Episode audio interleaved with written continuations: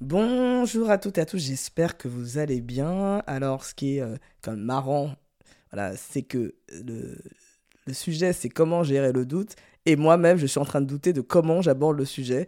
Donc, j'ai appuyé sur le, euh, l'enregistrer et euh, je me dis mais attends comment je fais pour maintenant parler de comment gérer le doute? Ben, en fait le doute il est permanent donc la preuve en est c'est qu'en fait on, on, se pose des questions de savoir attends comment le, je prends comment je le fais et le fait d'avoir euh, entamé euh, ce challenge en disant ben, je me pose une question, j'appuie sur enregistrer et je me lance, ça enlève une partie de, de ces doutes parce qu'en en fait, euh, on y va et on se pose moins de questions.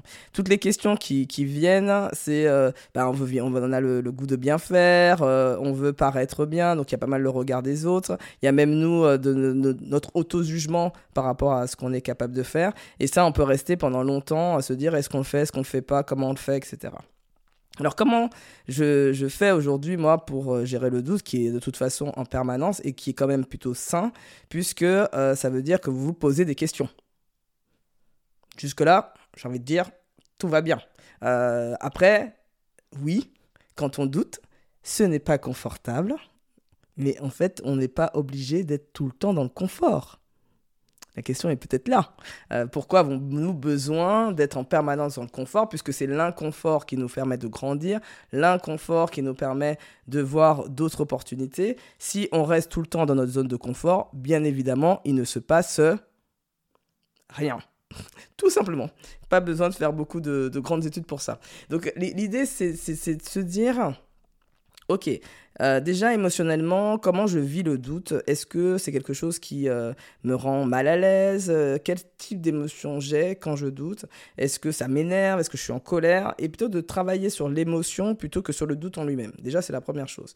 Parce que ça permettra de diminuer l'émotion et surtout de retrouver de la lucidité pour que notre cerveau puisse être en capacité de réfléchir tant que l'émotion elle est montée, elle est en haut, en fait, vous allez voir que vous n'allez pas trouver forcément de solutions facilement ou des solutions un peu bancales.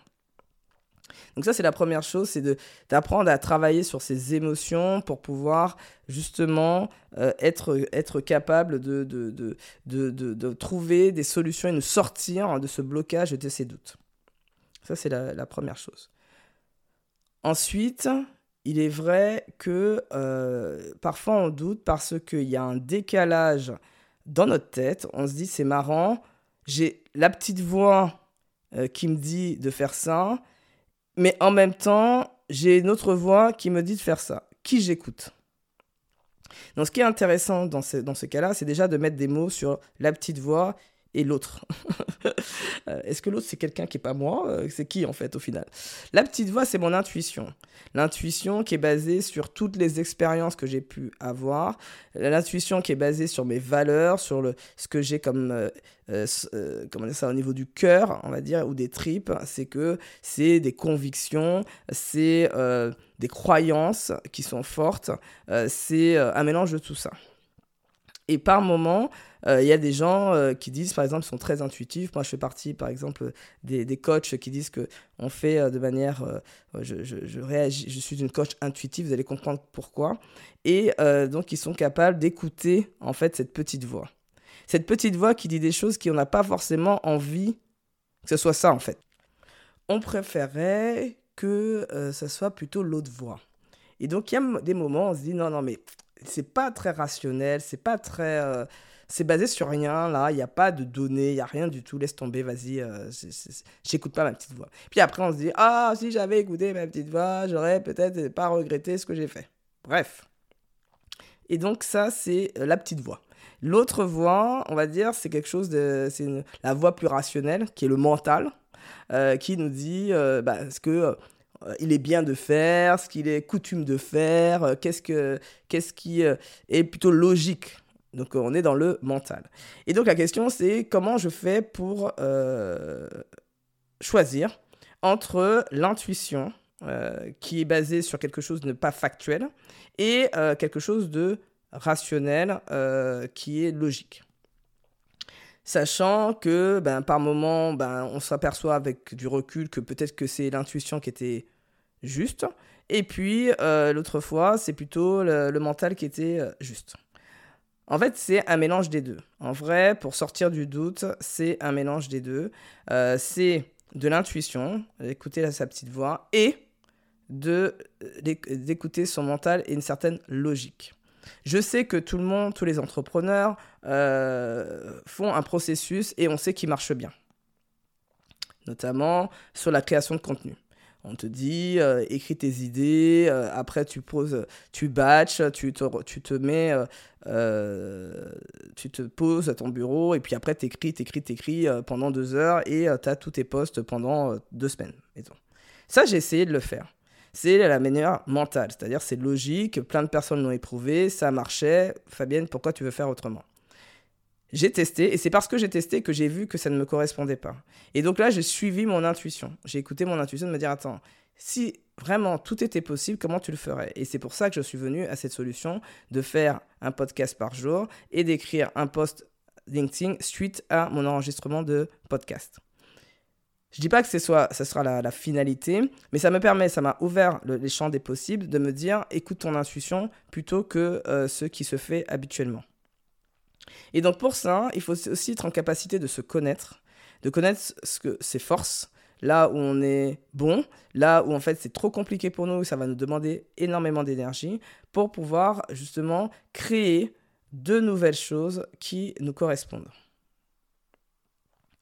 Et ça, ce n'est possible que si on fait ce travail, parce que, ou sinon, ben, soit on va écouter euh, que le, mental, euh, soit on va écouter que l'intuition, euh, et on va pas justement être capable d'ajuster en fonction de la situation quel pourcentage je mets d'intuition et quel pourcentage je mets de mental. Ça peut être en pourcentage pour une décision donnée, ou pour sortir d'une situation, ou ça peut être à un moment donné, je vais être complètement intuitive, et d'autres moments, je vais être complètement dans le mental. Et ce n'est pas en opposition. Ce n'est pas on doit choisir entre l'un et l'autre. Pour sortir du doute ou sortir d'un blocage, c'est de faire justement ce travail, cette introspection, de se poser les bonnes questions et de se dire, OK, où j'en suis, quels sont les éléments factuels que j'ai, et que je n'ai pas, parce que ça permet aussi de savoir quelle part d'intuition je dois mettre. Parce que si j'ai pas les données, on est, le monde va vite, on n'a pas forcément le temps de tout récolter.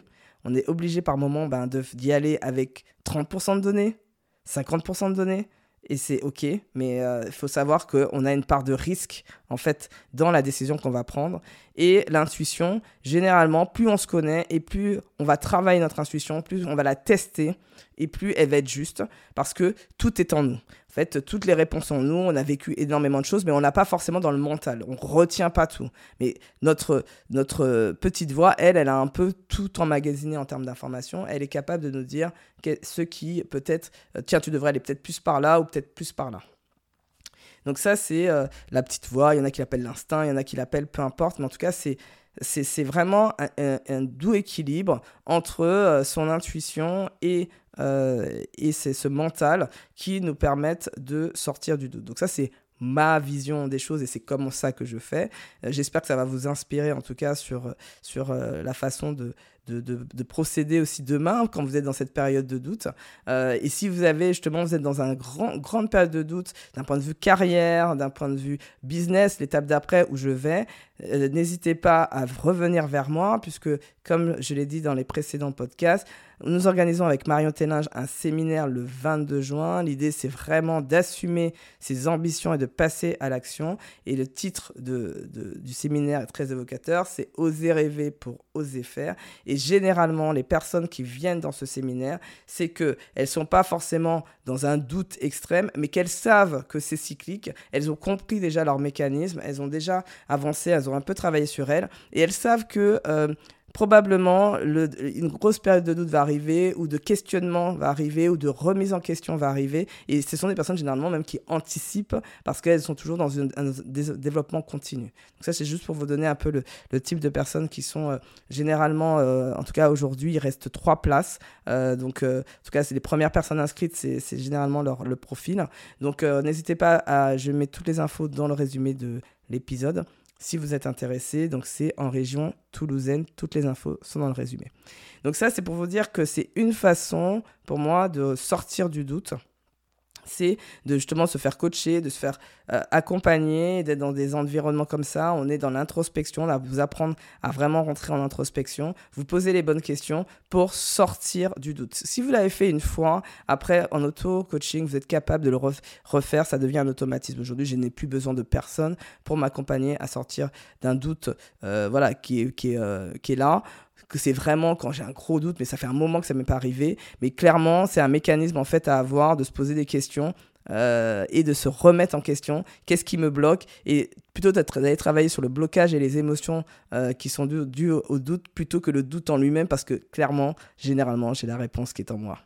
Donc euh, je vous dis très belle fin de journée. Je vous remercie. N'hésitez pas à me faire vos petits commentaires comme d'hab et je vous dis ben à demain.